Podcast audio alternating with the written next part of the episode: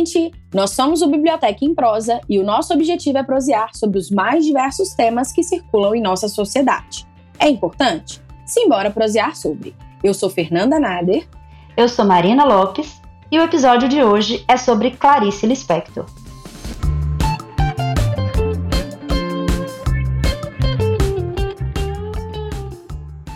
Autora de Perto do Coração Selvagem, Laços de Família, O Lustre, A Paixão Segundo GH e A Hora da Estrela, Clarice Lispector foi uma escritora brasileira nascida em uma pequena vila da União Soviética.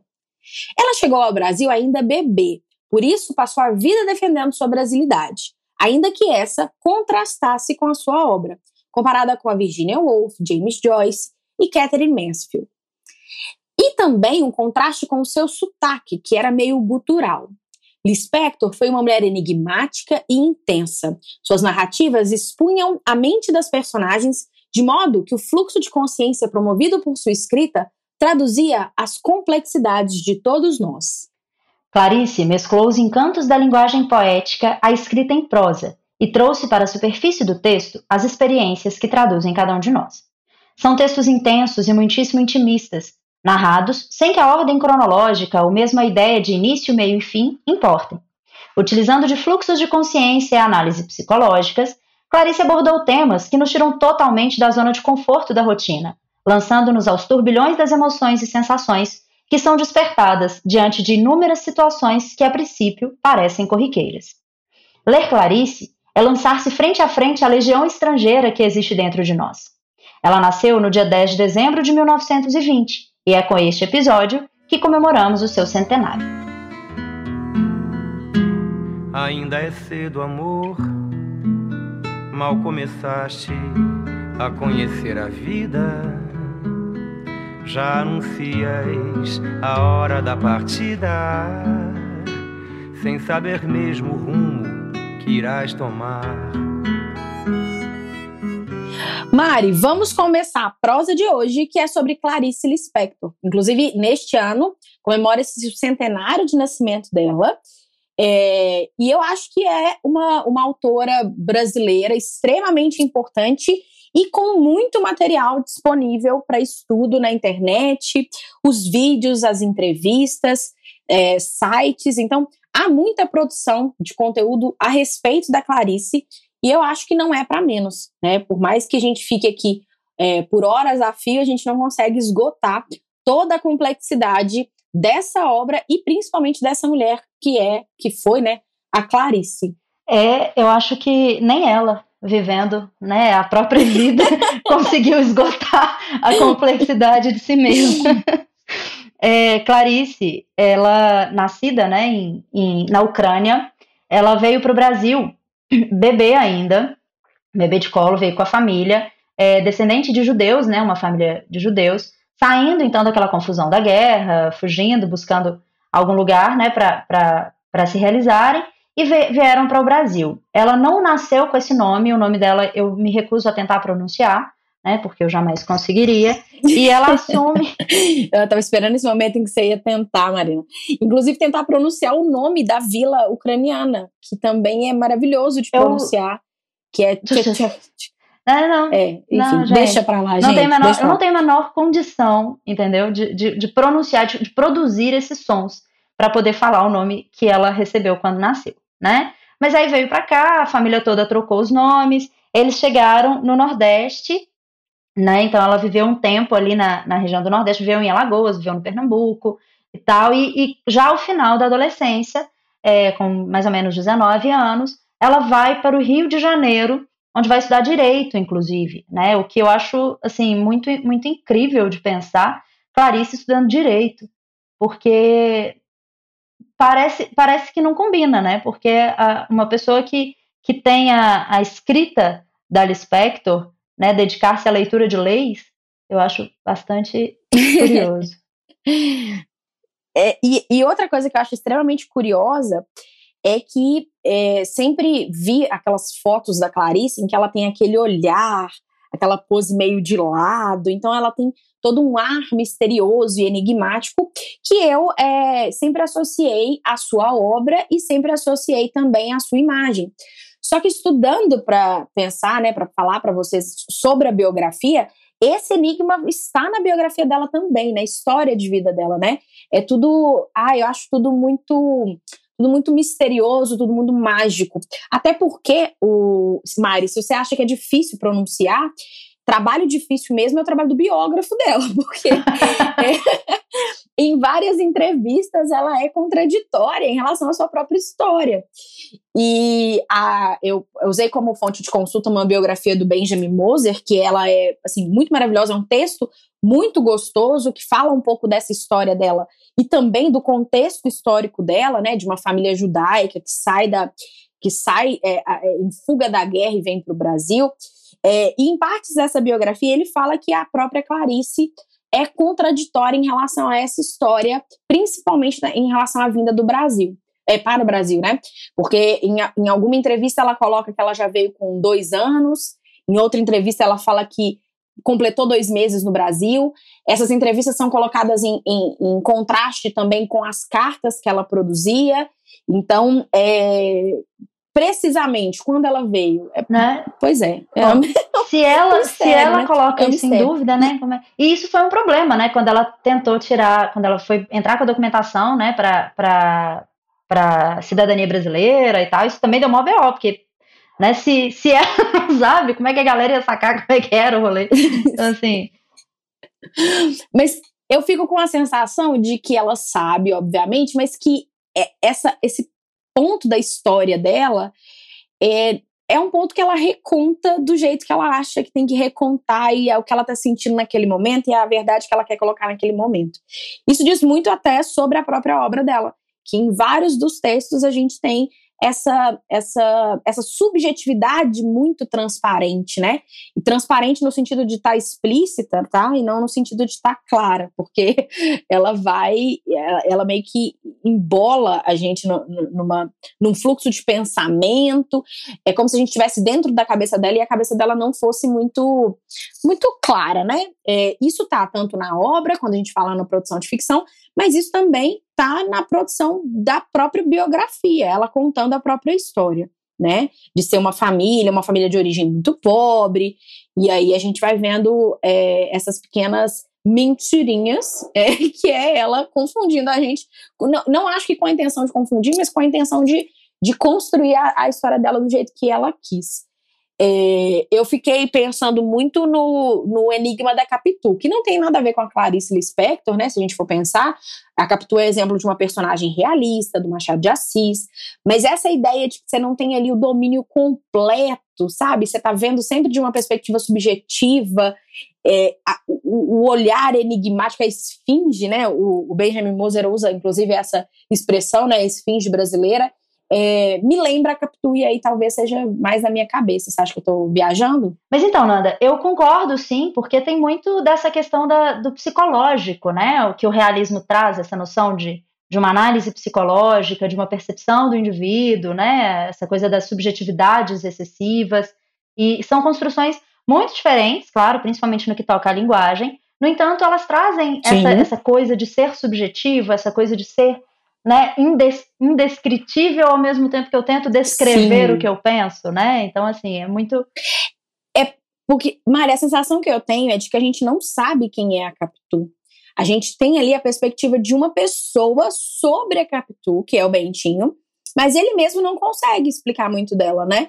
É, ele vai trazer os traços é, que são de ordem física, mas geralmente quando ele fala do jeito dela, ele vai falar da cigana oblíqua, é, o olhar dissimulado. Então, o tempo todo ele coloca a gente naquela névoa da dúvida, do não saber e do não entender, até porque é a proposta do livro. A gente tem um episódio sobre Machado de Assis, que é o episódio de número 6. Então, ouçam, porque ele tá maravilhoso. Marina e eu falamos, inclusive, sobre esse, essa, esse caso da Capitu. Mas por que, que eu associo a, a, a Lispector? Por causa dessa sensação de não conseguir definir, de não conseguir entender, de ser essa cigana dissimulada. Porque até o que ela fala, às vezes a gente não bota muita confiança, é. porque diz mais sobre o que ela tá sentindo, o que ela tá pensando, do que necessariamente uma tradução da realidade, né? Isso, e tem também um, um outro aspecto, assim, que é aquela coisa, a gente se joga para ler Clarice, é como se a gente fosse jogado no universo, que a gente não tem mecanismos para entender, que a gente não tem né, é, material ali para percepção, mas na verdade, na verdade, é porque o material somos nós mesmos, né? E, e entrar no universo da Lispector é mergulhar dentro de cada um de nós, dentro do que nós pensamos e somos e experimentamos né, em termos de, de, vivências e de perspectivas. Então, assim, é, é um olhar muito de frente para nós, ao mesmo tempo em que a gente entende e tenta tecer junto com ela aquela loucura fragmentada que vira o enredo lispectoriano, né? E isso, nós estávamos comentando até antes de começar a gravar, que é, a gente dando mais a nossa opinião a respeito dessa, dessa, dessa obra e dessa proposta, que é uma proposta muito incrível, muito bem construída, né, tendo em vista a construção da linguagem, das imagens, das temáticas. Mas aí a gente estava dando uma perspectiva mais subjetiva, que eu, Fernanda, eu me perco nessas divagações. Eu, às vezes, eu sinto que eu não acompanho a Clarice. Eu sinto que ela vai, eu vou atrás, mas chega uma hora que eu já não sei onde ela tá e nem onde eu tô. Porque ela tá falando de uma, sei lá, ela tá falando sobre o amor, e de repente ela tá falando sobre uma caneca vermelha, e de repente ela já voltou a falar do amor e falou que na semana passada estava cansada. Marina, eu não consigo ir junto com ela. Quando eu tô na caneca vermelha, ela já tá muito cansada. Quando eu tô tentando fritar sobre o amor, ela já tá lá falando, sei lá, sobre, sobre a existência. Então, assim, são coisas que. É, é, o que, que, eu, que, que eu recomendo para os leitores né, de Clarice?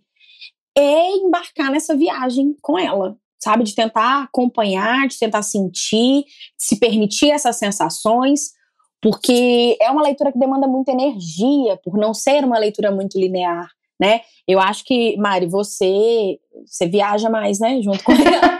você, eu, na verdade, eu acho que você vai mais. Eu piro nessa, nessa fragmentação da Lispector, gente, assim. A Fernanda fala que não consegue acompanhar. Eu, na verdade, eu, eu sinto que eu não tenho que acompanhar, entendeu? E o, o, o gosto, o prazer, a coisa tá ali, eu não tenho que acompanhar. A, é, a gente vai ali construindo a coisa, ela vai falando, aquilo vai me batendo de um jeito, e aí eu vou percebendo aquela, aquela, aquela história toda, e aí quando ela tá lá cansada, eu também tô. Que aí eu já tô junto com ela, assim, totalmente mergulhada. Se eu entendi absolutamente tudo que ela trouxe na Guilherme, eu não sei, mas também não faz sentido saber, sabe? Pra quê? Entendeu? Então, assim, é muito, é muito acompanhar essa coisa, né? De, de ser partido, de não ter nenhum tipo de linearidade, porque a gente é assim, né? Eu, pelo menos, me vejo totalmente assim. Já não sei se a coisa é a gente ou se sou eu. mas assim. Não, mas sabe o que eu acho? Que ela olha para ela quando ela tá produzindo. E quando a gente tá lendo, o nosso exercício é olhar pra gente também. E por que, que eu me perco? Porque eu quero olhar para ela, entendeu? Eu quero, é. quero ver ali o que, que ela tá sentindo, o que, que ela tá construindo. Quando, na verdade, a proposta da, dessa obra é uma proposta muito subjetiva, ela é muito intimista. Então, é, à medida em que a Clarice entra no, na cabeça, nas sensações, nos sentimentos é, de um personagem ou de um eu lírico ali, a ideia é que a gente consiga fazer isso também, né? Hum, é, e eu, às vezes, não consigo, porque eu acho que aí tem a ver com a, com a minha experiência de leitura. É, quando eu li O Ovo e a Galinha, e aí eu quero recomendar esse conto, eu quero recomendar esse conto, para que vocês entendam essa ideia que a gente está trazendo, de ser uma, uma, uma prosa que não mantém uma linearidade, que não mantém ali um, que não tem uma ordem de começo, meio e fim, pré-definidos de modo que a gente consiga acompanhar. É a Clarice sendo Clarice. E eu acho que essas características que a gente está trazendo não são em nenhuma hipótese deméritos, muito pelo contrário. É o que faz dela tão extraordinária, é o que faz com que a gente, 100 anos depois do seu nascimento, esteja produzindo conteúdo sobre ela, né? Falando sobre ela, lendo a Clarice, né? E eu queria comentar sobre o e a Galinha. Na verdade, tem uma, uma entrevista, foi a última entrevista que a Clarice se deu, é, foi em fevereiro de, de 1977, né, que foi inclusive o, an, o, mesmo ano de morte dela. E ela é perguntada, ela é entrevistada por um jornalista, o Júlio Lerner, para a TV Cultura, né, que, que foi veiculada essa, uhum. essa entrevista. É também facilmente achada aí na internet. Ela. É, tá disponível no YouTube, tranquilo. É. Ela, é, o Júlio Lerner pergunta para ela, a Clarice, né, entre várias perguntas, pergunta para ela qual é o texto que ela mais gosta. E claro, gente, que eu vou parafrasear aqui, porque eu não lembro exatamente as palavras que ela utilizou, mas ela diz que, ah, o que eu mais gosto, o texto que eu mais gosto é o ovo e a galinha. E aí ele pergunta por quê? Aí ela fala, porque eu não entendo muito bem o que ele quer dizer.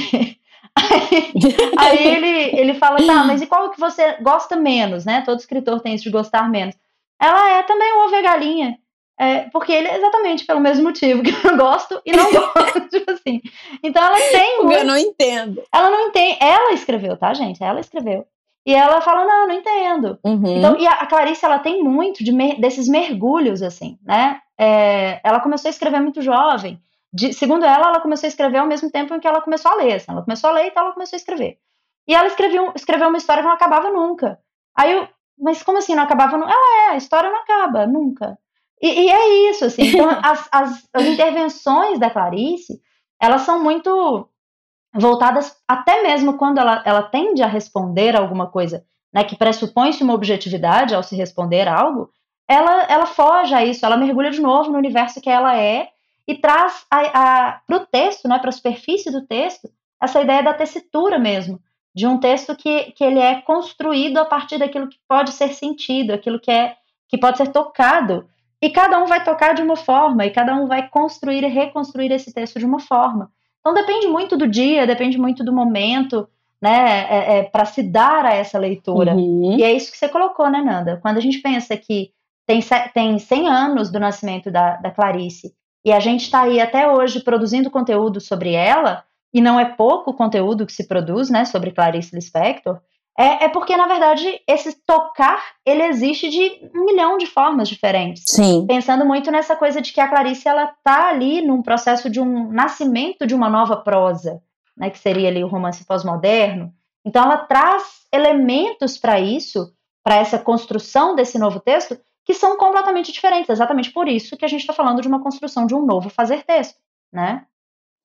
E, e Mari, é, é, interessante pensar também no papel do leitor como um sujeito ativo no processo, né? Sim. Que a gente tende a achar que o texto se esgota nele próprio e que o autor produz determinada obra, aquela obra está lá, feita, perfeita, né? É, concluída.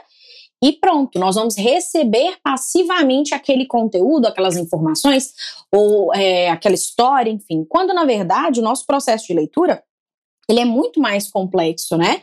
Cada um de nós traz um pouco de nós mesmos para a construção da história.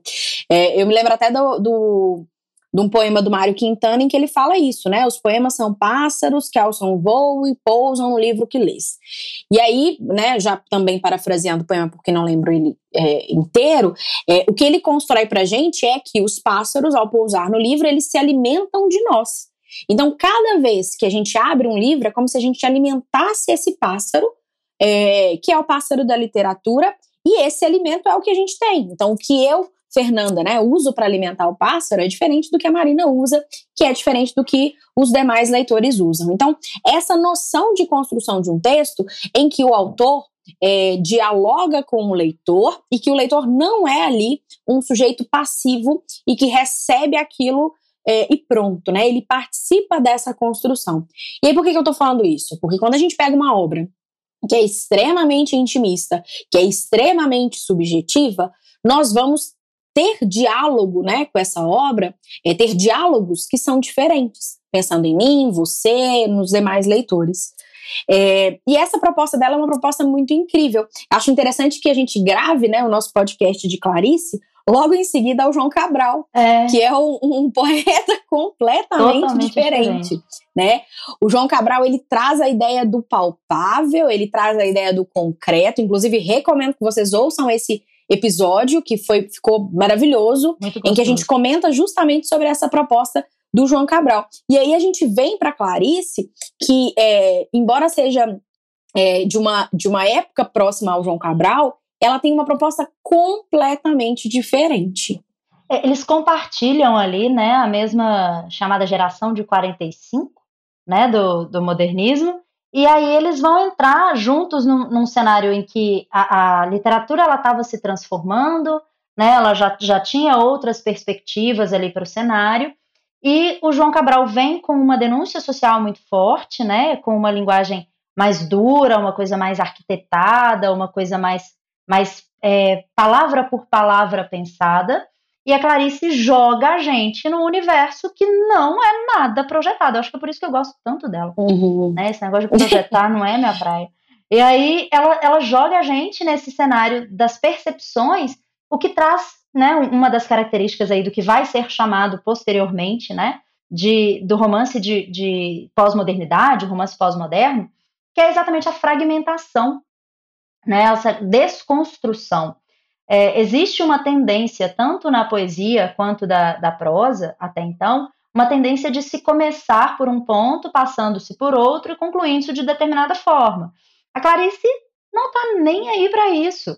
Ela bota fé que é muito mais legal é, fazer a coisa sem que essa linearidade importe. E quando eu falo que essa linearidade não importa, gente, não importa inclusive o tempo e espaço do texto, porque ela mescla o tempo e espaço daquela narrativa com o tempo e espaço que ela mesma vive. Então, ela coloca reflexões em, em alguns personagens que não são reflexões do personagem, são reflexões que ela, Clarice, está fazendo à medida em que ela constrói aquele personagem. Né? Então, ela mistura muito do que ela é, muito do que ela pensa, muito da situação na qual ela está, junto às reflexões também daquele personagem. E vira o que a gente chama do tal fluxo de consciência né? De forma que a gente vai pensando e trazendo, ela vai, vai escrevendo e trazendo coisas sem que haja a necessidade de se preocupar com uma, uma ordem para que isso tudo aconteça. Mesmo porque a ordem ela se faz no todo. A gente não existe em uma ação. A gente existe no todo das nossas ações. Né? A gente não existe em um pensamento. A gente existe no todo dos nossos pensamentos. E desconstruir esses pensamentos de forma a colocá-los em uma, uma ordem cronológica não é a proposta do fluxo de consciência. Uma vez que a gente tende a trazer pelo fluxo, mesmo como a própria palavra diz, pensamentos aleatórios sobre coisas aleatórias em momentos aleatórios concentrados em um determinado ponto ali, né, em um determinado acontecimento. Então, assim, vai se construindo essa, essa narrativa muito mais pela, pelo turbilhão do que pela organização mesmo das ideias. E eu não estou dizendo que ela não sabia onde ela queria chegar. Eu só estou dizendo que esse caminho, ele não é para o leitor determinado. A gente é colocado no meio dessas emoções todas. É claro que para ela é, existe essa, essa linearidade no sentido de o que eu vou trazer agora, qual é o ponto da narrativa agora. No entanto, nós, leitores, somos completamente jogados nesses turbilhões que constroem os personagens lispectorianos, né? Isso. Então, eu, eu, sinto que ao ler Clarice, a gente precisa embarcar nessa viagem proposta por ela. Por isso que eu até brinquei usando essa metáfora no início da nossa conversa, que é entender que ela vai te conduzir e que essa condução ela não vai ser é, num modelo mais tradicional e linear, muito pelo contrário.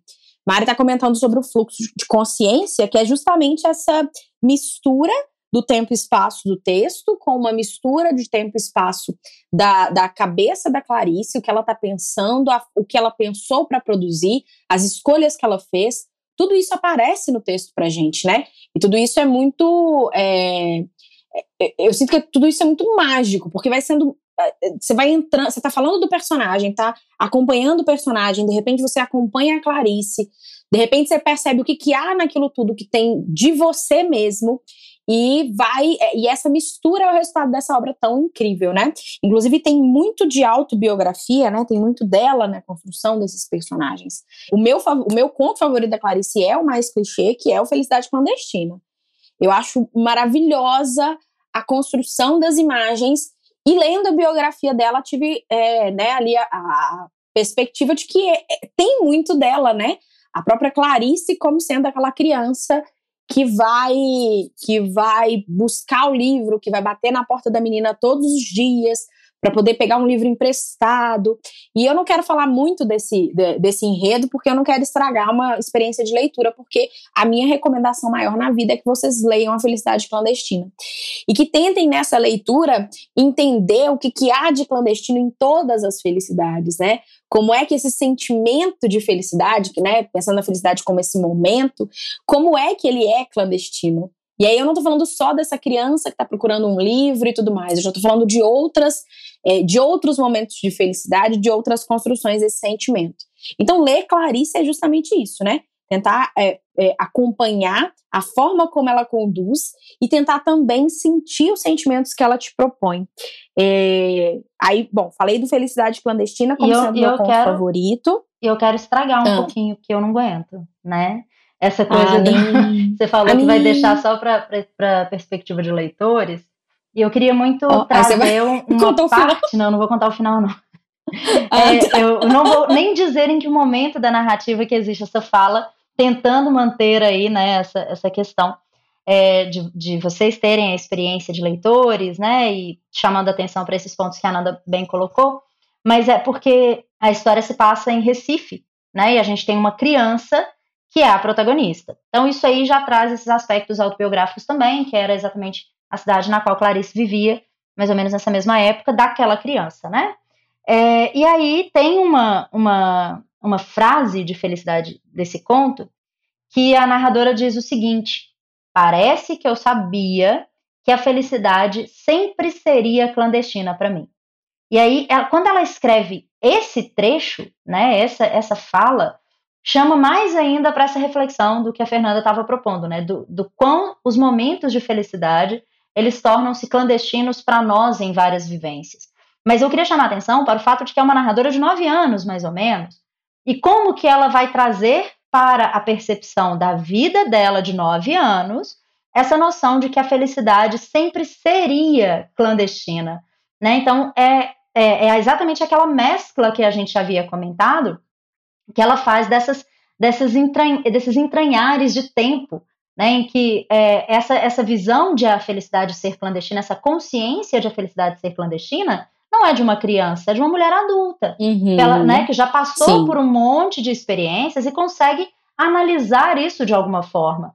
Né? E aí ela coloca isso na voz de uma menina novinha. Ou seja, essa estrutura Sim. toda é o que a gente está dizendo dessas rupturas que a, que a Clarice faz e que a gente fica jogado, porque quando você lê isso vindo de uma criança, você passa, você pensa, mas peraí, né? Que maturidade é essa dessa como, né? criança? Né? Como, é. como analisar isso? Né? Então, assim, é, perceber essas coisas e entender como nós também colocamos a nossa felicidade de forma clandestina em N aspectos da nossa vivência, faz com que a gente entenda e sinta exatamente o que, que é esse posicionamento que aquele texto está trazendo.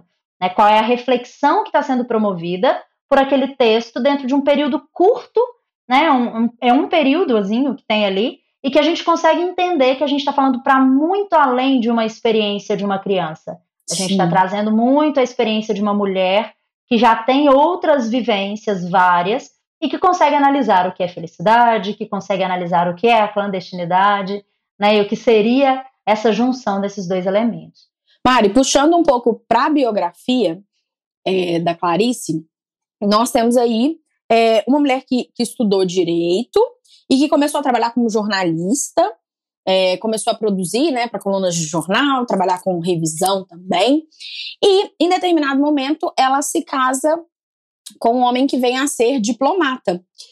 É, eu lembro que na minha leitura do, da biografia né, do, do Benjamin Moser, é, tem até alguns trechos que eu achei super curiosos que, é, como ele morava no Pará, é, como, né, em determinado momento desse relacionamento ele vai morar no Pará, eles se comunicam é, exclusivamente por carta, né? Que é uhum. o meio de comunicação daquela época. E ele fica completamente intimidado para poder é, conversar com a Clarice por carta. Gente, não vou julgar, não, que eu acho que eu faria o mesmo, né? É, ele fica tenso, assim. É, eu lembro que em trechos que, que trazem, né, é, fragmentos dessa carta, dessas cartas, é ele falando que está escrevendo para uma grande escritora, é, que ela perdoe, né? É, é eu lembro de um trecho que é que a professora me perdoe ali os, os desvios do meu texto. Então, assim, extremamente constrangido, é, porque basicamente, né, estamos falando de Clarice Lispector, né? E aí, é, ela se casa com ele é, em 43, e, em decorrência desse casamento, e principalmente né, da profissão de, do marido, né, que é o Mauri Gurgel Valente, é, que era diplomata, a Clarice passa muitos anos da vida dela fora do Brasil, né? Morando fora do Brasil. Eu acho, inclusive, que é, é, essa, essa vida fora do Brasil corrobora essa construção de ideia de que a Clarice não era brasileira, que é uma discussão super interessante porque era sempre uma, uma ideia e um argumento que ela rebatia, né? Então ela vai falar que chegou ao Brasil com meses de idade é, e que viveu a vida dela inteira no Brasil. Tendo se casado, foi morar fora, mas que é, essa, essa vida no Brasil né, fez dela brasileira e ponto final. Só que a Clarice tinha é, uma, um, um sotaque muito pronunciado e passou muito tempo fora. Então, são ideias que vão construindo ali esse enigma da Clarice como uma mulher estrangeira, né, Mari? Sim, e ela tem essa coisa do. E, e, ela combatia muito, eu acho bastante interessante pensar nisso, que isso tem muito a ver com identidade, né? E identidade é uma uhum. das coisas que, que ela, ela fala muito, né? De, de, de diversas formas sobre essa, esse caráter, né? De identificar-se. Então, acho que tem muito a ver com o pertencimento mesmo. Ela se entendia uhum. como pertencente ao Brasil, em termos de formação, né? De, de ter se formado é, brasileira mesmo. Ela vai para fora, ela fica. Inclusive, os dois filhos dela nascem fora do Brasil. Né, o, o Pedro, que é o mais Sim. velho, nasce, eu acho que é em 1949, o primeiro filho dela. Ele nasce na Europa. E depois, em 52, 1952, nasce o Paulo, que é, nasce nos Estados Unidos. Então, assim, até mesmo essa construção dela como mãe, né, se dá dentro desse, desse cenário em que ela não está no Brasil. No entanto, logo em seguida à separação dela do, do Gurgel, ela volta para onde? Para o Brasil. Mesmo tendo contatos, mesmo tendo morado em, em outros países, né, em vários outros lugares, ela retorna ao Brasil como forma de, de, de, de reencontro mesmo, uhum. né, com, essa, com essa questão que para ela é muito latente, do identificar-se, do ser brasileira. E tem muito dessa coisa, né? Uma vez que, por descendência judia, a, a família ter se retirado do país é, original, e ter encontrado colo e abrigo no Brasil, né? Então tem essa coisa dessa construção dela como mulher brasileira, apesar do sotaque contrariar, apesar da pouca da, de ela ter uhum. ficado grande parte da vida dela, né, fora do país em função dessas questões do marido, a gente vê que era de fato em função da profissão do marido, porque a, a, assim que ela rompe o relacionamento, o retorno dela é para o Brasil, né? Então tem essa essa questão e a gente tem que lembrar também, né, gente, que a gente está falando de uma mulher nos anos 50.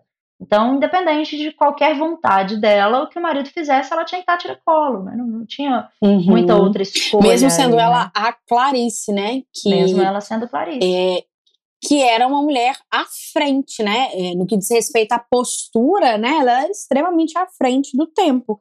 Se a gente pensar na mulher da década de 50, da década de 40, como aquela dona de casa, é, submissa e tudo mais, a gente vê ali um contraste com esse com esses fins de Clarice, que por si só já é um acontecimento. Tem um trecho que ela que ela fala de uma experiência que ela teve em Belo Horizonte. Na década de 40, ela vai a Belo Horizonte é, em determinado momento, e aí ela fala o seguinte: Belo Horizonte, inclusive, que é a cidade onde cresceu Luz Cardoso, que daqui a pouco eu quero até comentar um pouco sobre essa, é, sobre é, é, essa relação dela com esses outros escritores, principalmente com Luz Cardoso. Mas o que ela fala é, sobre Belo Horizonte é o seguinte: eu tô pegando esse trecho do, da biografia feita pelo Benjamin Moser, tá? E o trecho diz o seguinte: é, ela foi a Belo Horizonte só, é, retomando, em julho de 1941. As mulheres daqui são quase todas morenas, baixinhas, de cabelo liso e ar morno. Aliás, quase que só há homens nas ruas. Elas, parece, se recolhem em casa e cumprem seu dever, dando ao mundo uma dúzia de filhos por ano. As pessoas daqui me olham como se eu tivesse vindo direto do jardim zoológico. Concordo inteiramente.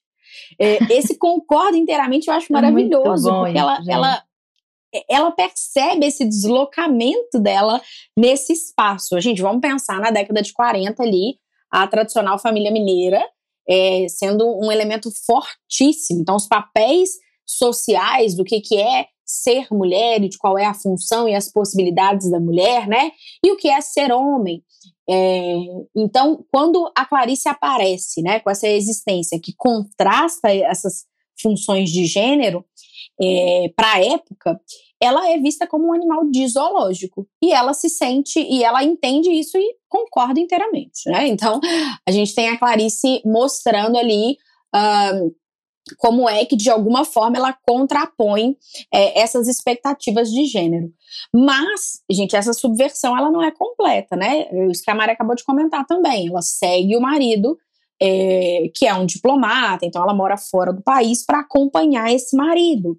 Ela tem com ele dois filhos, e aí vem a parte que eu quero comentar, que é do grande amor da Clarice. Essa a é Clarice.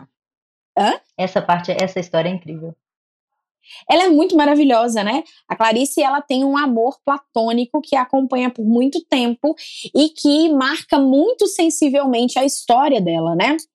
E ela é apaixonada, foi, né, apaixonada pelo escritor Lúcio Cardoso, que, é um, que foi um escritor mineiro.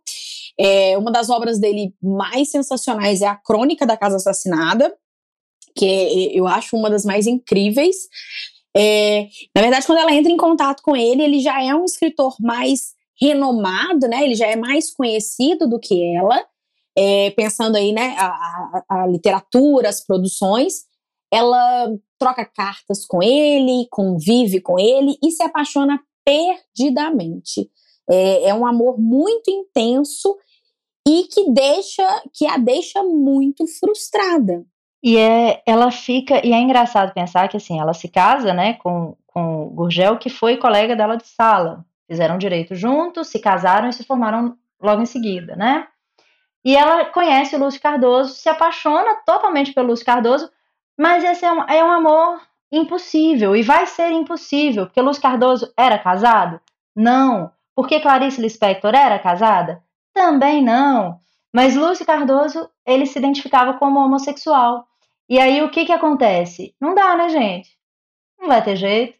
Não vai ter não jeito. Dá, e, e, isso não basta para ela, essa, essa, essa identificação dele não basta para ela. Porque é, não é assim, é, o que ela sente por ele não é simples de, ah, não vai dar para realizar, então acabou. Não, ela vai nutrir esse sentimento ainda, uhum. talvez por admiração, talvez, talvez, Também. né? A gente pode, a gente pode é, colocar esses talvez tá vários tá aí, né? Mas assim, cara, ela vai ficar ali nessa paixão por anos com o Lúcio Cardoso. Ela, se, ela realmente, né, se apaixona por ele. E ela, né, aí a parte que eu acho ela fica casada porque fala, bom, já quem que eu amo não vai ter jeito mesmo, então deixa eu ficar casada aqui mesmo, que vai dar mais negócio. Gente, só. Eu amei que esse podcast um virou momento de fofoca. É fofoca, tá? maravilhoso. Não, mas essa parte, eu, eu, quando eu tava vendo, né, sobre, sobre a Clarice, sobre esse amor, eu fiquei pensando assim, gente, tem que ser a Clarice, né, pra, pra, pra viver um amor desse jeito. Porque sabe aquelas coisas que são. É, você fala assim, não, sério, ela é uma. Então, a mulher enigmática, a, a, a o fluxo de consciência na obra, aquele sentir, aquela subjetividade, e aí, para temperar tudo isso, um amor platônico por um homem gay. Sabe assim? que, que, também, que é, também é escritor, né? Então acho que também entra. É, é, eu acho que entra a, a, a, questão da admiração, né? Também por isso. Que também é, é um escritor, que era um escritor já reconhecido. Então, assim, coisas que para mim, assim, entram na lista de maravilhosidades da Clarice que é justamente essa, é, é, esse sentimento e como é que ele vai ser impresso nessa, nessa obra, né?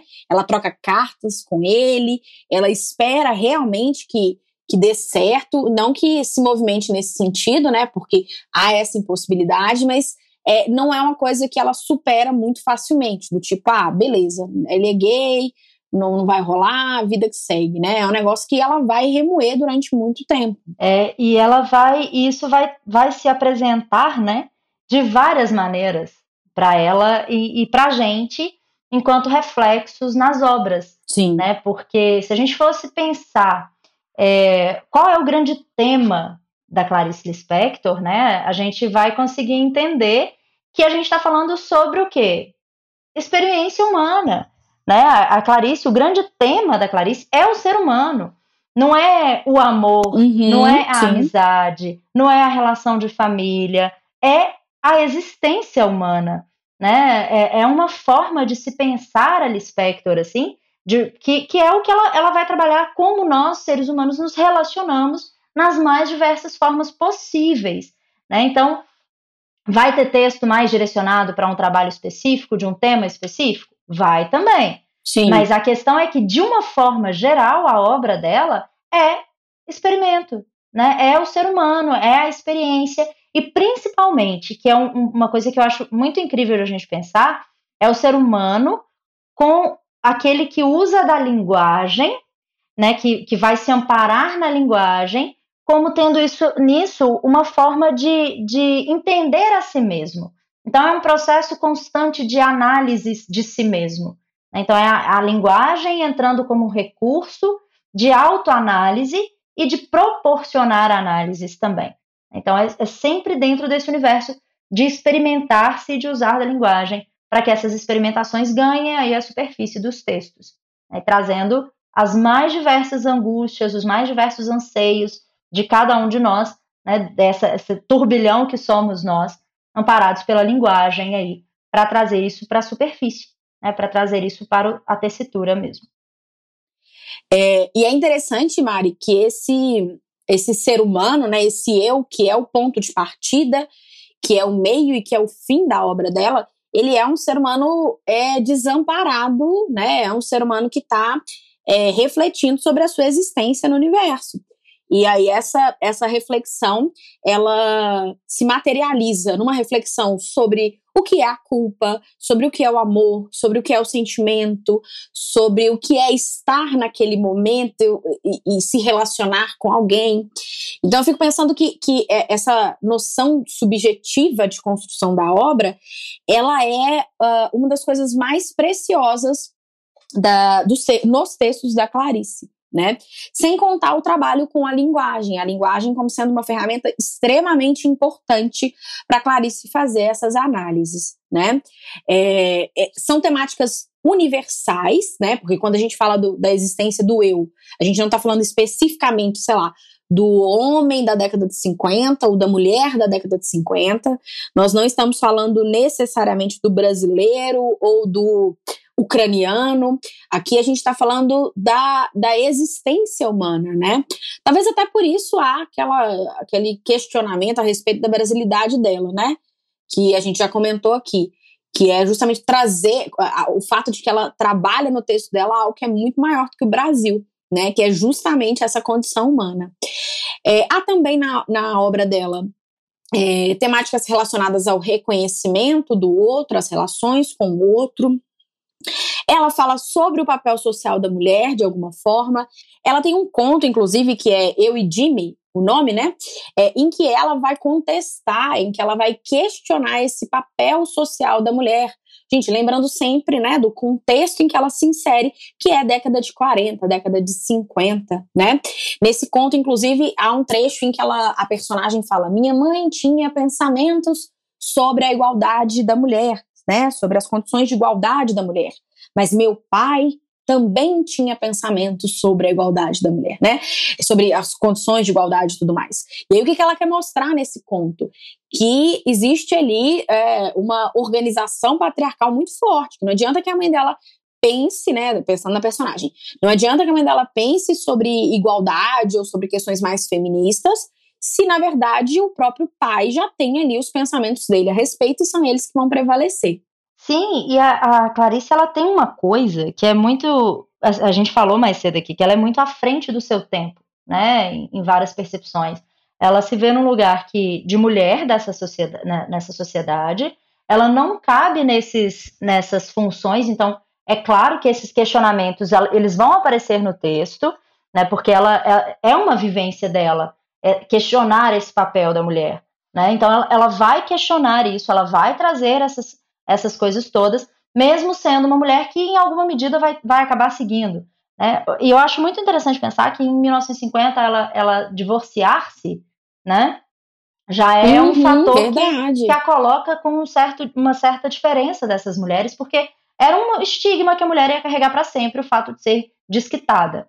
Né? Então, assim, isso carregar. Nossa, ela, uma palavra horrorosa, é, mas muito, muito própria dessa época, né? Desquitada. E, e isso marca a mulher. Né? Então, a, quando a Clarice fala sobre o papel da mulher, tem muito esses choques entre o que ela pensa e como ela se vê nessa sociedade, porque ela nunca fez o tipo dona de casa, né? Sempre trabalhou, a uhum. questão da uhum. escrita e tal. Ela nunca fez esse tipo, mas ela vê que é assim que as coisas funcionam para a maioria das outras mulheres, porque é assim que a sociedade se organiza nesse cenário, né? Então, quando ela vai trazer o papel da mulher, o papel social da mulher, ela vai fazer essas rupturas e essas quebras todas ao mesmo tempo em que ela fica nos conflitos e nas contradições. Porque ela fala, ó, é assim, minha mãe pensa assim, mas o meu pai também tem o próprio jeito de pensar. E quando ela coloca esses dois pontos, ela está dizendo que, apesar de haver mulheres que pensem dessa forma, ainda tem os homens que acham que pensam mais sobre o papel da mulher na sociedade. Né? E, e, é o que prevalece, e é o que prevalece. Né? E é o que não importa muito o que minha mãe pensa, se o meu pai já tem os pensamentos dele, né? Que são basicamente, né? É, essa essa continuação ou essa construção patriarcal. Então, a gente tem ali o, o, a, a, mulher dentro dessa, dessa redoma ali de impossibilidades, mesmo que ela queira fazer mais, ela, meu pai, é, é o limite dela. Ai, acho isso super interessante na obra dela e como é que, que isso mostra um pouco do que é a própria Clarice mesmo. Uhum. Esse ser que é questionador, que é reflexivo. Então, essa mulher que está sempre pensando, né? E que é um, um, saída de um jardim zoológico, usando a expressão que ela mesma usou ao se descrever, né? De ser o, aquele, aquele ponto de curiosidade, de ser a diferente a Clarice sempre envolvida em muitas místicas, né? Então, sempre sendo alvo de curiosidade. Então, quem é essa? É brasileira? Não é? Ela fala disso, ela fala daquilo, é uma mulher desquitada, né? Então, assim, tudo isso que envolve esse nome Clarice Lispector. E ela tem, dentre vários temas, e um que eu acho que dialoga muito com isso também, quando ela fala da hipocrisia das relações familiares, né? Das relações, de uma forma geral, e aqui eu puxei para relações familiares porque eu lembrei de Feliz uhum. Aniversário, né? Que é um conto, ah. que é um conto magnífico que tem assim, e que ela vai abordar exatamente essa coisa de, de como que as relações elas são pautadas em ter que e esse ter que tem Sim. muito a ver com o que eu vou fazer enquanto que é esperado que eu faça versus aquilo que eu realmente gostaria de fazer. Então eu, eu acabo tendo atitudes e ações que são completamente voltadas para a satisfação de uma, de uma expectativa do que necessariamente para uma satisfação de ego mesmo. Né? E, e aí isso vai dar um, sempre o problema, porque as ações elas não combinam com aquilo que a gente pensa e quer. E aí vão virar relações totalmente hipócritas numa sociedade que acaba se consolidando também né, nesses meios aí já herdados do século XIX, dessa essência versus essa aparência. Uhum. Né? Então, ela, ela chama muito a atenção para isso. Quando ela, ela coloca as relações de interesse, ah, eu me aproximo do outro por um interesse, eu me aproximo do outro porque ele pode me oferecer alguma coisa. Isso em todas as relações. Isso está lá também com a Macabeia, né? Dentro do. do Sim, da Mari, antes da, da Macabeia, eu tô pensando aqui quando você falou sobre sobre essa crítica a essas relações pautadas no interesse, a, a essas hipocrisias né, da, da, do, da instituição família. E aí vamos pensar que esse conto Feliz Aniversário é um conto da década de 60, né? Uhum. É, e, na, na, no ano anterior, né, em 1959, a gente tem o próprio, a própria história que a gente comentou sobre do Lúcio Cardoso, né? Que é sobre é, justamente essas relações familiares e os problemas dela. Então, a Crônica da Casa Assassinada, que é um livro extremamente ácido e extremamente crítico ao tratar das relações familiares, foi lançado pouquíssimo antes do conto dela. E detalhe, Luz Cardoso, que é esse alvo de admiração profissional e de amor. Né? Então, acho, acho super interessante a gente ver que é, é uma, uma temática de interesse da Clarice e como é que uh, como é que coincide, né, também com uma obra do Lúcio Cardoso. Mari puxou a história da Macabeia e é óbvio que eu não ia terminar esse podcast sem falar da Macabeia, porque como eu disse para vocês, eu sou clichê mesmo.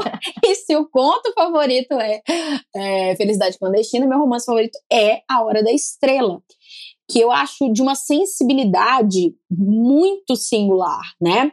Então, quando vocês. É, é uma obra da década de 70, quando vocês pegam para ler, vocês vão ver que é um, um, livro fininho, assim. Ele não tem lá 500 páginas, longe disso, acho que ela, ele não chega a 100 páginas, mas ele é de uma densidade, de uma sensibilidade absurdas, assim. É, eu acho a história da Macabeia uma história a sensação que eu tenho quando eu leio, Mari, não sei se é a sua, mas é uma sensação de solidão muito extrema. Sim. A Macabeia, ela é uma personagem muito sozinha. E, e essa solidão, ela, né, ela pode ser identificada, sei lá, porque ela não convive com ninguém, ela mora sozinha, ela vive sozinha, mas não é isso, é uma solidão que é dela, sabe? É ela com os sentimentos dela, com os, um desamparo que é muito dela. E nisso eu acho a Clarice Lispector perfeita quando ela consegue construir uma personagem que não importa se ela está é, naquele momento da história, naquela cena da história, sozinha, ou se ela está cercada de 200 pessoas. A solidão dela a gente consegue sentir. E é interna. Gente, leiam A Hora da Estrela. A, a Macabeia, ela vem com uma, uma mulher do Nordeste, né, que vai para o Rio de Janeiro em busca de melhores Sim. condições de vida e tal, essa, esse sonho, né, de Ela é alagoana. alagoana, é. É, e mais uma referência, né, também com os dados da própria Lispector. E aí ela vem com e ela vem com um desejo, um sonho muito grande. E, e eu acho que a busca por esse sonho é uma das responsáveis por esse esvaziamento dela, porque é como se ela quisesse algo para o qual ela não tem mecanismos necessariamente para alcançar, e ela vai acreditar em absolutamente tudo o que dizem, tudo o que ela vê, assim, ela não tem maldade, Uhum. né, né, né, é uma, é uma, ela guarda uma certa inocência, assim, que chega a fazer com que ela pareça até meio boba diante das coisas, né? E ela fica, é, Nada de pegar ela no colo. é, e ela é extremamente, é isso que você definiu mesmo, Nanda, ela é extremamente solitária.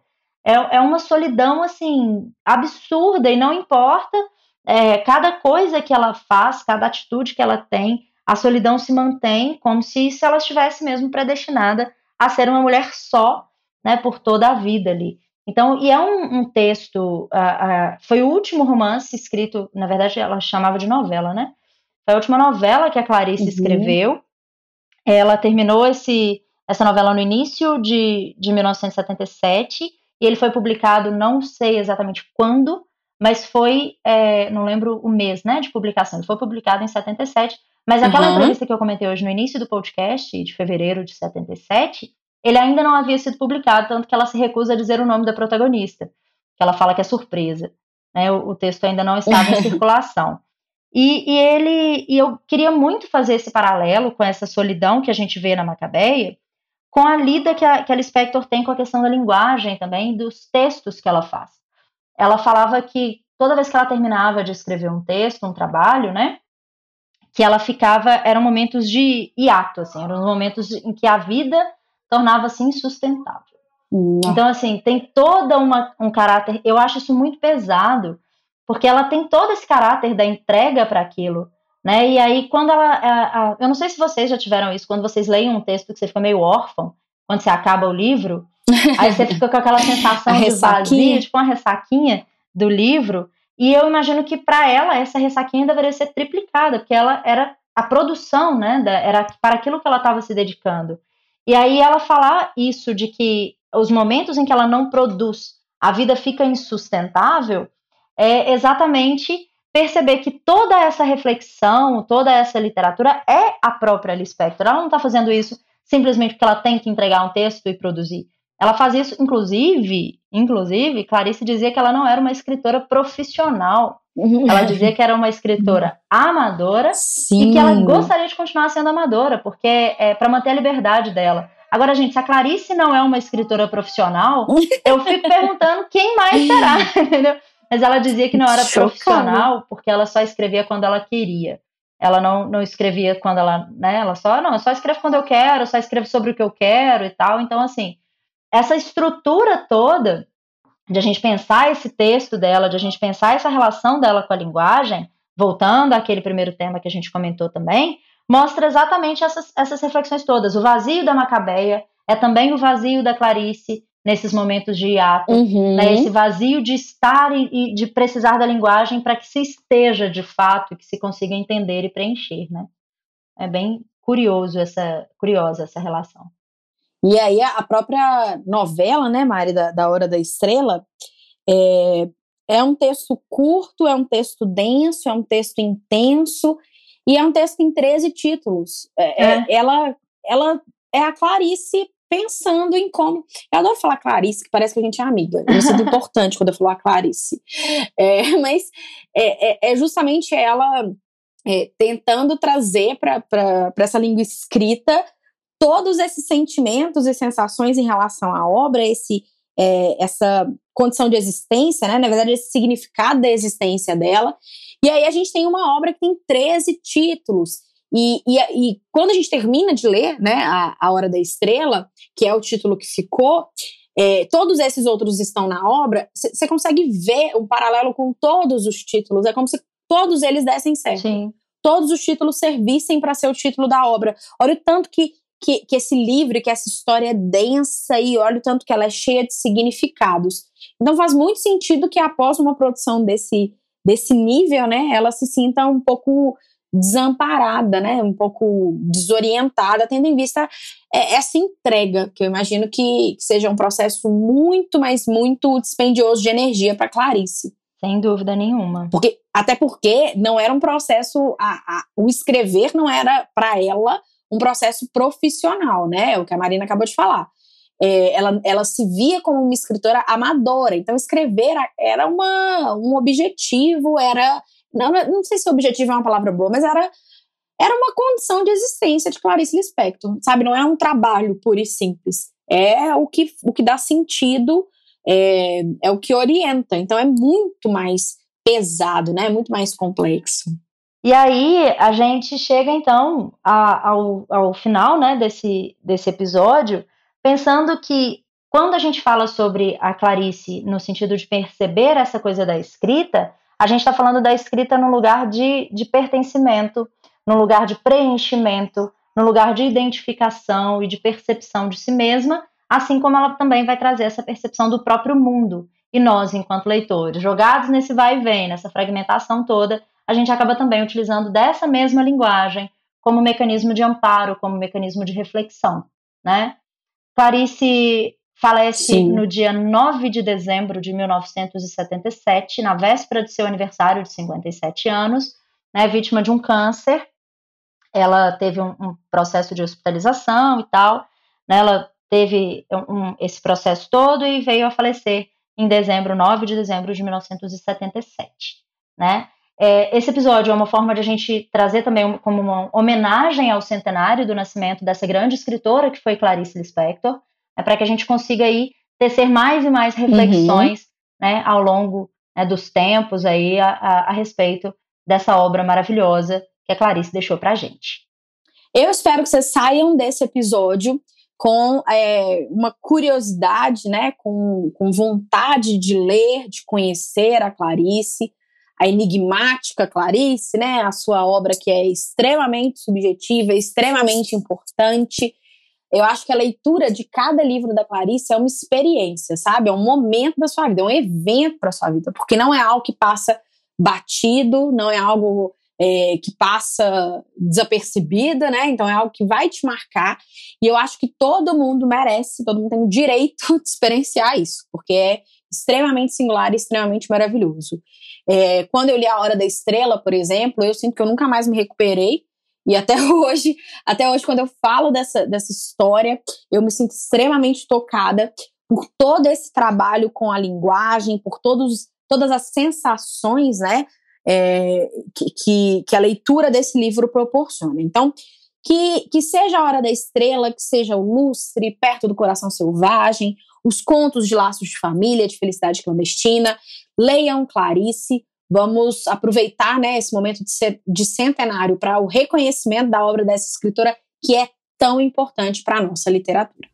Então é isso. Chegamos ao final de mais uma prosa e a gente espera ter contribuído com novas reflexões sobre isso, mas não encerrar de forma nenhuma.